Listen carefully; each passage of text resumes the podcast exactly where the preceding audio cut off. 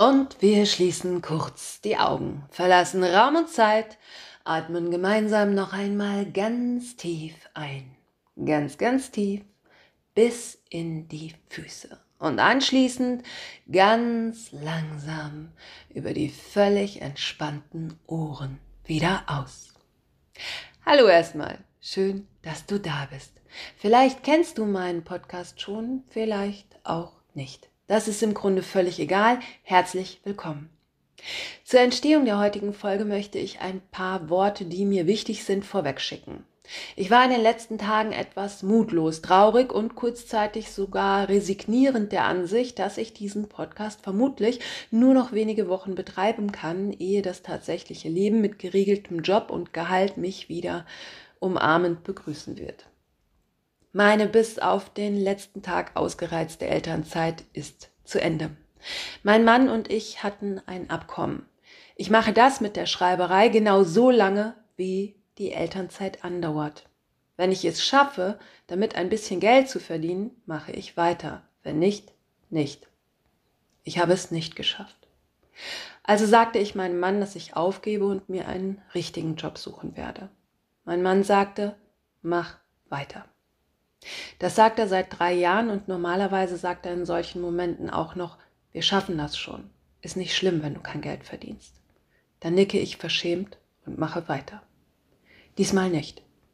Diesmal sagte er zwar auch, dass es nicht wichtig ist, ob ich Geld verdiene, aber wir wussten beide, dass es diesmal nicht stimmt. Daher nickte ich nicht, sondern informierte Oliver Uschmann, selbst Buchautor, nebenbei mein Lektor, literarischer und menschlicher Berater, der mir inzwischen ein Freund geworden ist und die Idee zu diesem Podcast hatte. Ich sagte Oliver, ich muss damit wieder aufhören. Oliver fragte, um welche Beträge es denn gehen würde, wie viel ich denn verdienen müsste, um weiterzumachen. Ich nannte ihm einen kleineren dreistelligen Euro-Bereich. Oliver dachte kurz nach und sagte, ich versuche dir einen journalistischen Job bei einem Interviewmagazin zu vermitteln. Aber mach weiter. Dann waren da noch diese Werbeflyer, die ich kurz zuvor in Auftrag gegeben hatte, um Hörst du es auch bekannter zu machen. Christian Rosenbaum, Inhaber der Druckerei, den ich persönlich nie getroffen habe, sagte mir am Telefon, dass er mir diese Flyer gerne schenken möchte, weil er findet, dass wenn jemand an Fahrräder vom Universum glauben kann, dass dieser jemand, also ich, dann unbedingt etwas mehr an seinen Traum und diesen wunderbaren Podcast glauben muss. Und dann habe ich geweint. Christian Rosenbaum sagte, Qualität setzt sich immer durch. Nimm die Flyer, mach, hörst du es auch, bekannt und vor allem mach weiter. Vor mir liegen heute ein paar hundert Werbeflyer im CD-Format. Was mir fehlt, sind mehr Kontakte und mehr Reichweite. Die Hörerzahl meines Podcasts ist, gemessen an den von mir akquirierten Menschen, groß. Gemessen an kommerziell erfolgreichen Formaten ist sie klein. Über klein und groß lässt sich also bekanntermaßen streiten. Worüber man nicht streiten kann, das ist Kontinuität. Die Hörer- und Abonnentenzahlen befinden sich von Sendung zu Sendung im stabilen Aufwärtstrend.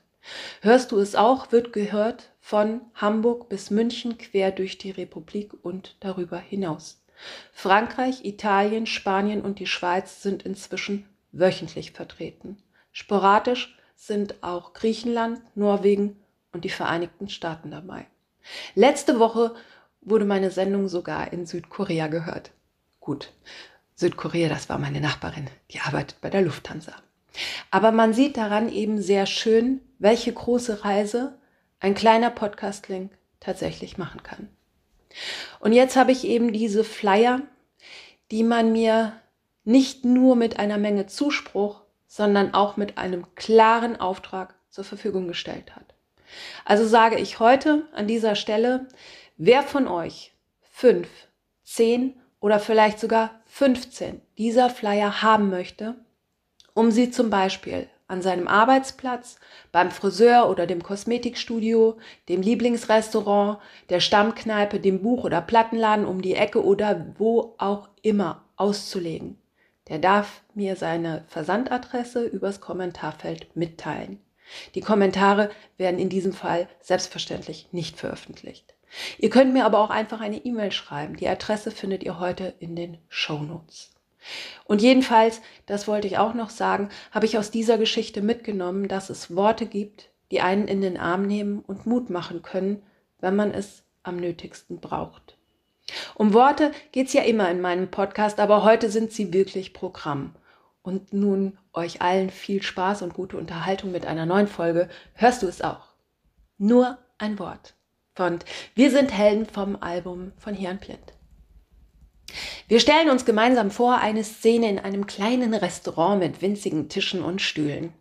Alles etwas eng gestellt, optisch aber sehr einladend. Mittagszeit. Leute, die tags in der Stadt arbeiten, gehen hier zum Essen. Ich bin durch Zufall auch dort, alleine. Meine Begleitung verspätet sich. Ich vertreibe mir die Wartezeit, indem ich die anderen Gäste beobachte. Links von mir zwei junge Damen vielleicht, Mitte, Ende 20. Sehr hübsch, redegewandt, sehen ungemein sympathisch aus und unterhalten sich recht offensiv über einen jungen Mann, der etwas weiter rechts von mir, auch allein an seinem Tisch sitzend, die Speisekarte studiert. Er ist vielleicht um die 30 und auf jeden Fall haben es Natur- und Modeindustrie gleichermaßen gut mit ihm gemeint. Er sieht fantastisch aus. Die Mädchen zu meiner Linken sind ziemlich aufgeregt und überlegen gemeinsam gut hörbar, welchen Job dieser junge Mann wohl haben könnte. Ob er eine Frau hat und Kinder oder Single ist, welches Auto zu ihm passen könnte, ob er artig seinen Müll trennt, Strom spart und ob er von hier kommt. Ob er eine unverbesserliche Umweltsau ist, die wöchentlich mit dem Flieger durchs Land schettert und dazu die Sorte Mann, für den die Umschreibung Familie ein vermutlich lebenslanges Fremdwort bleiben wird. Sie beratschlagen laut und deutlich. Ich kann fast alles von meinem Platz aus verstehen und sie sind impulsiv und begeistert. Sie sind im Grunde völlig Feuer und Flamme für diesen jungen Mann, von dem wir noch kein einziges Wort gehört haben von dem wir alle drei faktisch nur eines sicher wissen, nämlich dass er sich aktuell im gleichen Raum aufhält wie wir. Ich sehe, dass du denkst, ich denke, dass du fühlst, ich fühle, dass du willst, aber ich hör dich nicht, ich hab mir ein Wörterbuch geliehen, ja bis Z ins Ohr geschrien, stapel tausend wirre Worte auf, die dich am Ärmel ziehen, wo du hingehen willst, ich häng an deinen Beinen, wenn du schon auf den Mund fallen musst, warum dann nicht auf meinen? Oh, bitte gib mir nur ein Oh, bitte gib mir nur ein Oh, bitte gib mir nur ein Bitte, bitte gib mir nur ein Oh, bitte gib mir nur ein Oh, bitte gib mir nur ein Oh, bitte gib mir nur ein Bitte, bitte gib mir nur ein Wort. Es geht eine ganze Weile heiter so weiter und ich gewinne auch schon richtig Spaß an dieser ganzen Situation und habe nicht übel Lust, ungefragt ein paar Spekulationen meinerseits mit einzuwerfen. Da nähert sich die Kellnerin seinem Tisch denn sie möchte die Bestellung aufnehmen, wissen, ob er sich entschieden hat. Er hebt seinen Blick, schaut die Kellnerin freundlich an und sagt, ja, hätten Sie denn Keuschnitzel? Und mit einem Schlag kehrt Ruhe am Nachbartisch ein. Ich sehe zu, wie die Mädchen ad hoc damit aufhören, sich verliebt in ihren Haarsträhnen herumzuspielen und das Thema Richtung Essen und Arbeit verlagern. Es ist alles vorbei, wegen einem einzigen Satz. Die ganze große Romanze, die eigentlich hätte folgen könnten, findet hier und jetzt nicht mehr statt. Jegliches Interesse aus ihren nun völlig abgewandten Gesichtern entschwunden. Nur ein Wort. Ja, mit nur einem Wort. Wer weiß, was aus den dreien noch hätte werden können. Aber er musste ja im vollständigen Satz reden. Hätte er vielleicht stattdessen sowas wie Hallöle gesagt, dann hätte immerhin noch eine Komödie draus werden können. Aber so wird aus dem Beginn dieser im Keim durchaus hoffnungsvollen Love Story nun gar nichts mehr. Ja, vielleicht, wenn man Rosamunde Pilcher noch mal dran setzen würde, dass die da was schreibt, aber im normalen schnöden Alltagsleben ist der Drops bereits gelutscht, bevor er überhaupt serviert werden konnte. Und dann bemerke ich, wie selbst ich inzwischen mit vor der Brust verschränkten Arm da sitze und sauer bin.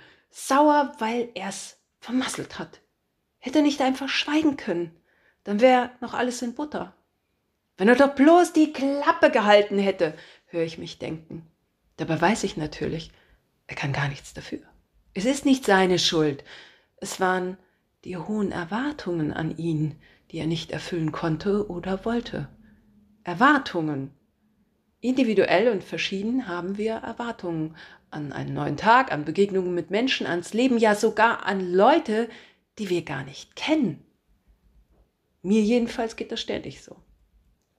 Wer die Revolverhelden-Folge noch im Ohr hat, kann sich vielleicht erinnern, dass ich erzählte, woran mein favorisiertes Buchprojekt final gescheitert ist. Es war mangelnde Prominenz. Wenn ich möchte, dass ein Verlag sich also in naher oder ferner Zukunft auch mal inhaltlich mit mir und meinen Texten auseinandersetzt, brauche ich Bekanntheit. Entsprechend fleißig schreibe ich fast täglich mir auf persönlicher Ebene im Grunde völlig unbekannte Künstler und prominente Menschen aus Funk und Fernsehen an, um ihnen meinen Podcast aller, aller wärmstens ans Herz zu legen. Das ist eine Heidenarbeit, weil jede E-Mail natürlich eine gewisse Originalität besitzen soll, die darauf abzielt, dass der Leser gar nicht anders kann, als den beiläufig angefügten Podcast-Link zu öffnen. Es kann sogar sein, dass es hier und da auch schon mal funktioniert hat. Doch eine Antwort im Sinne einer echten Rückmeldung bekommt man auf derlei Werbung natürlich nicht.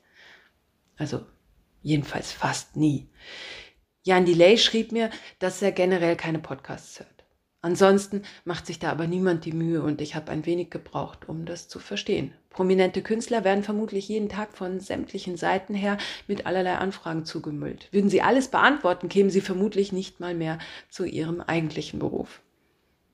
Und was sollen sie auch antworten? Sagen sie, ja, habe ich gehört, aber nein, finde ich nicht gut, fangen die Leute wahrscheinlich aus enttäuschter Erwartung heraus an zu argumentieren oder schlimmer noch, sie schimpfen. Sagen sie, ja, habe ich gehört, finde ich auch gut, wird die Erwartungshaltung ja nur noch größer. Ja, wenn es Ihnen so gut gefällt, dann, dann, dann empfehlen Sie es doch weiter. Aber vielleicht will der andere das gar nicht. Weil wenn er das machen würde, kämen noch mehr Anfragen und er käme noch weniger zu den Dingen, die er eigentlich beruflich macht. Also ja, irgendwie schade, dass keiner zurückschreibt, aber auch verständlich. Schweigen ist okay. Und auch das, was Jan Delay mir in einem Satz mitteilte, war okay. Ich liebe Jan Delays Musik, doch er mag keine Podcasts. An unser beider Leben wird sich durch diesen Informationsaustausch nichts ändern. Er wird weiter Musik machen, die ich hören werde, und ich werde weiter Podcasts machen, die er nicht hören wird. Das ist okay. Es ist verrückt, wie schön du schweigst, wie du dein hübsches Köpfchen neigst und so der ganzen lauten Welt und mir die kalte Schulter zeigst.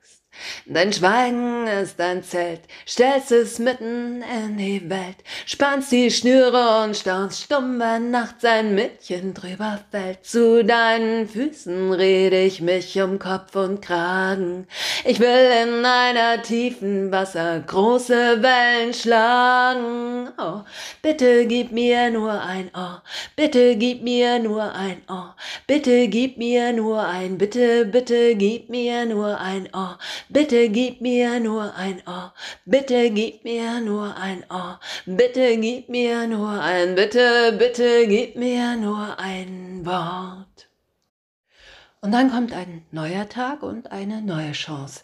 Ich finde im Netz eine Telefonnummer, eine echte Telefonnummer, die mich auf direktem Weg mit einem Radiomoderator in Kontakt bringen kann. Ein Radiomoderator.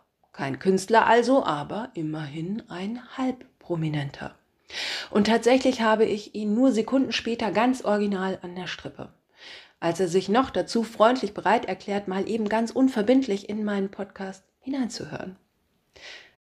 Und dann bin ich akustisch sogar mit dabei, als er ungefähr zehn Sekunden Abspielzeit verteilt auf drei zufällig ausgewählte Audiofragmente der letzten Podcast-Folge investiert, um mir dann aber augenblicklich und von messerscharfem Verstand geprägt, eine knallharte Faktenanalyse zu liefern.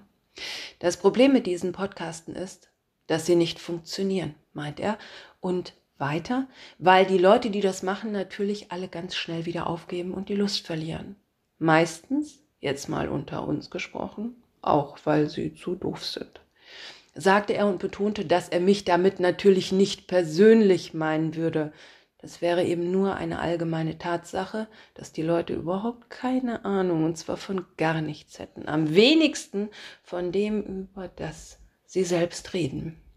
Dann sagte er, wenn ich tatsächlich, also wirklich vorhätte, dass, damit meinte er die eben erwähnten zehn Sekunden, weitermachen möchte, dass er mir dann erstmal ganz, ganz dringend professionellen Sprech- und Schauspielunterricht empfehlen würde.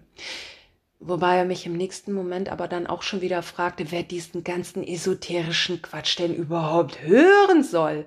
Sowas interessiert doch keinen, sagte er. Und mit Musik hätte das in seinen Augen ja schon mal gar nichts zu tun. Um solche Gefühlssachen, wenn ich nun partout darauf bestehen wolle, dass es keine Esoterik wäre, darum jedenfalls, wie auch immer man es nun nennen mag, geht es in der Musik nicht. Das Problem wäre nebenbei bemerkt ja auch, dass die Leute sich einfach so wahnsinnig gerne selbst reden hören. Und an der Stelle bin ich dann gedanklich ausgestiegen weil ich wirklich nicht mehr wusste, ob er in seiner feinfühligen Analyse jetzt wirklich immer noch von mir oder doch schon von sich selbst redete. Jedenfalls im Gegensatz zum kurzen Informationsabgleich mit Jan Delay, bei dem meine Erwartungen absolut erfüllt wurden, wurden sie hier regelrecht übererfüllt. In meinem Blut werfen die Endorphine Blasen und hinter deinen stillen Hasen Augen die Gedanken rasen. Oh, bitte gib mir nur ein Oh, bitte gib mir nur ein Oh, bitte gib mir nur ein, bitte, bitte gib mir nur ein Oh, bitte gib mir nur ein Oh, bitte gib mir nur ein Oh, bitte gib mir nur ein, bitte, bitte gib mir nur ein Wort. Bitte, ich sehe, dass du denkst. Bitte, ich denk dass du fühlst. Bitte, ich fühle, dass du willst. Aber ich hör dich nicht, ich hör nur mich und hör nicht auf dich. Oh, bitte gib mir nur ein Wort. Bitte gib mir nur ein, bitte, bitte gib mir nur ein Wort. Und deshalb will ich es an dieser Stelle mal ganz klar und deutlich so sagen, wie es ist. Ein Wort okay. Ein gut überlegter Satz. Das kann ebenfalls klappen. Aber bei allem, was textlich darüber hinausgeht, ist es mitunter ratsam, der ureigenen Intuition zu folgen, die einem im richtigen Moment, also gesetzt dem Fall, man hört sich selbst überhaupt noch zu, schon sagt, wann man lieber mal schweigen soll.